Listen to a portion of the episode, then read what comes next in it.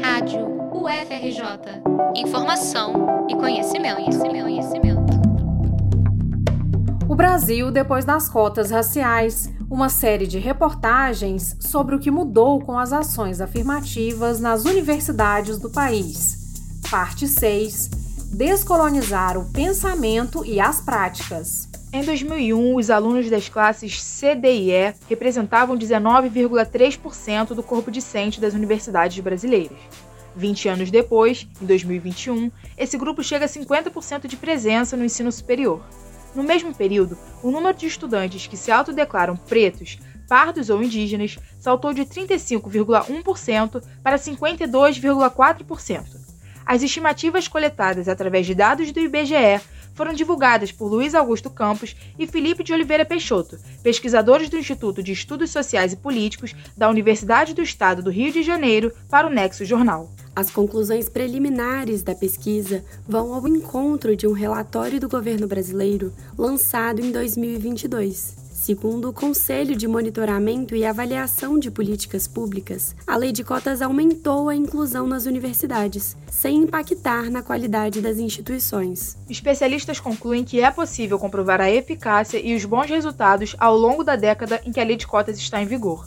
Mas mais que uma mudança no perfil do ensino superior, o acesso de estudantes cotistas transforma as demandas da universidade. Pesquisadores e ativistas reforçam a importância da transformação desses ambientes, no movimento que acompanha as mudanças da última década, o que envolve uma renovação na mentalidade, nas práticas e na estrutura das universidades. Primeiro passo é entrar estudantes negros, indígenas e seus descendentes. Primeiro passo. E aí você já. O segundo passo é fazer com que é, estimule pesquisas que fujam do campo eurocentrado. Né? Assim, que não estejam pautadas somente por isso. E depois, quer dizer, estimulando essas pesquisas, você vai formando professores, depois que esses professores com esse tipo de informação possam também vir a dar aulas nas universidades, né? E aí você, aos pouquinhos, você vai conseguindo fazer a transformação. Esse é o professor do Departamento de Ciência Política da UFRJ, Wallace dos Santos. Nascido em Irajá, na zona norte do Rio de Janeiro, ele afirma que sempre percebeu as diferenças raciais e sociais ao longo da sua trajetória acadêmica. Até 2020, Wallace era o único professor negro dentre 78 do Instituto de Filosofia e Ciências Sociais da UFRJ. Hoje existem, além dele, mais dois professores negros na unidade. Segundo um levantamento feito pelo Estadão, menos de 3% das universidades brasileiras têm equidade racial no corpo docente. O Wallace aponta que o impulsionamento da diversidade de raça e classe nas universidades deve acompanhar uma transformação nos referenciais e nos temas de pesquisa. Para ele, é preciso que a cultura acadêmica branca e elitista se transforme, o que envolve um enfrentamento ao racismo epistêmico e à colonialidade do saber termos que descrevem a invisibilidade de contribuições científicas e históricas de povos não brancos. As histórias de resistência, de luta de negros indígenas, elas não são estudadas na nossa universidade. Praticamente, dá para você contar no dedo, nos dedos, né? Quem estuda uh, os quilombos, quem estuda as revoltas indígenas, quem estuda as revoltas de mulheres, quem estuda as forças e a luta das comunidades LGBTQIA+, é, e por aí vai, sim. Idealizador do Quilombo do IFIX e líder do coletivo de pesquisas decoloniais e libertárias da UFRJ, o professor destaca a importância da valorização da cultura negra no ambiente acadêmico. Ele, que sofreu racismo explícito de colegas da instituição, encoraja os alunos a serem resistentes às discriminações, fortalecendo suas próprias trajetórias e identidades. Eu já vi muito colega meu ter preconceito contra o aluno. Às vezes, é, ele não quer, claro, ninguém quer passar como racista. O que, que eles fazem? Ih, o nível caiu muito dos alunos, né? E agora tem alunos, a gente tem que. Não está dizendo. Veja, não está falando de racismo propriamente, mas está sendo racista esse nível que caiu muito, a gente sabe o que, que ele está querendo dizer. E ele sabe que tá, porque está falando daquilo. Entende? E aí, o que, que eu digo para os meus alunos negros? Fala, não abaixe a cabeça. Vocês têm que valorizar, inclusive, a cultura que vocês trazem. Quando vocês moram lá na Baixada Fluminense, quando moram na favela, na periferia, no subúrbio do Rio de Janeiro, né, e de outros lugares do Brasil, tenham valorização dessa cultura.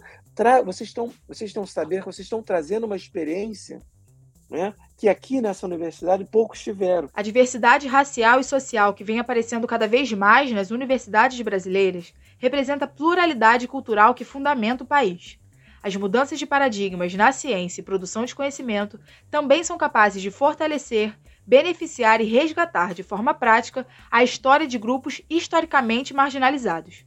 Wallace cita na UFRJ a criação do Núcleo de Estudos Afro-Brasileiros e Indígenas, o NEABI, grupo que tem como objetivo promover atividades de ensino, pesquisa e extensão, visando a promoção da equidade étnica e racial. Os coletivos criados por alunas e alunos das universidades públicas também surgem como voz ativa de resistência frente às lacunas ainda existentes no espaço acadêmico. A discente do curso de Ciências Sociais da UFMG, Sofia Carmo, integra o coletivo Retomadas Epistemológicas criado em 2019 por ela e por colegas da instituição. O grupo nasceu quando os alunos da Universidade Mineira perceberam a ausência de autores negros e indígenas na bibliografia das disciplinas. Para o coletivo, essa ausência representa uma lacuna incômoda, tanto para os alunos negros quanto para a própria ciência e história brasileira. Com a atuação do grupo, algumas conquistas foram alcançadas, como a inclusão de intelectuais negros e indígenas em algumas das bibliografias de disciplinas. Sofia, no entanto, aponta que é preciso mais. A universidade é toda ancorada no pensamento europeu. E eu acho que vale a pena tentar desestabilizar essa forma de produzir conhecimento. E eu acho que a inserção desses grupos subalternizados na universidade acaba desestabilizando exatamente isso. Assim.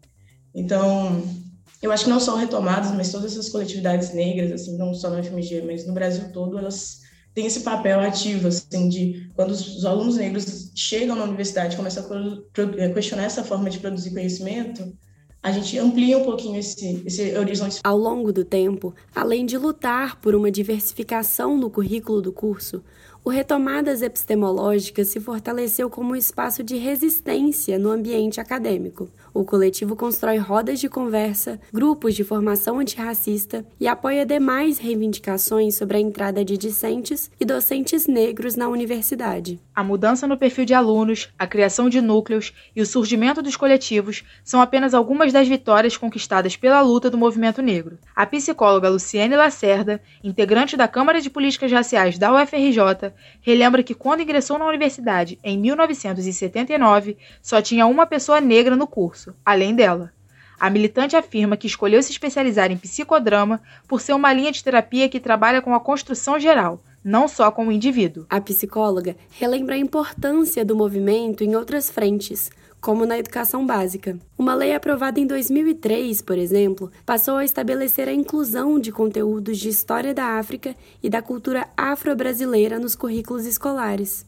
As décadas de luta também foram importantes para que a saúde da população negra passasse a ser considerada. Em 2006, a saúde da população negra, né, a política de saúde da população negra, foi aprovada pelo Conselho Nacional de Saúde e aprovado pelo Ministério da Saúde em 2009. Então, é, é preciso então que a saúde tenha essa formação. Tudo tem a ver com essa, essas questões. Cerca de um ano antes da lei de cotas ser aprovada, o Dia da Consciência Negra foi instituído legalmente. Onze anos depois, ainda devemos nos questionar: consciência para quem? A política de cotas, apesar de estar transformando gradualmente o funcionamento das universidades, ainda é questionada ou mal compreendida. Por isso, a luta pela equidade e pela diversidade não pode parar. A ideia é precisamos ter mais tempo para isso se estabelecer como algo precisa ainda ser contínuo. Isso não significa que precisa ser uma lei para sempre, mas ainda temos a necessidade de manter uma política de cotas que, repito, são cotas de discriminação positiva, colocando para dentro da instituição pessoas que, em tese, naturalmente não estariam. Em 10 anos, muita coisa já mudou, mas ainda há mais a ser feito e a discussão deve continuar. Por isso, o NEABI da UFRJ promove até o dia 24 de novembro o projeto Temporadas Artinegrindias, com o objetivo de difundir a produção artística e cultural afro-brasileira e indígena, no contexto das comemorações do centenário da Semana de Arte Moderna.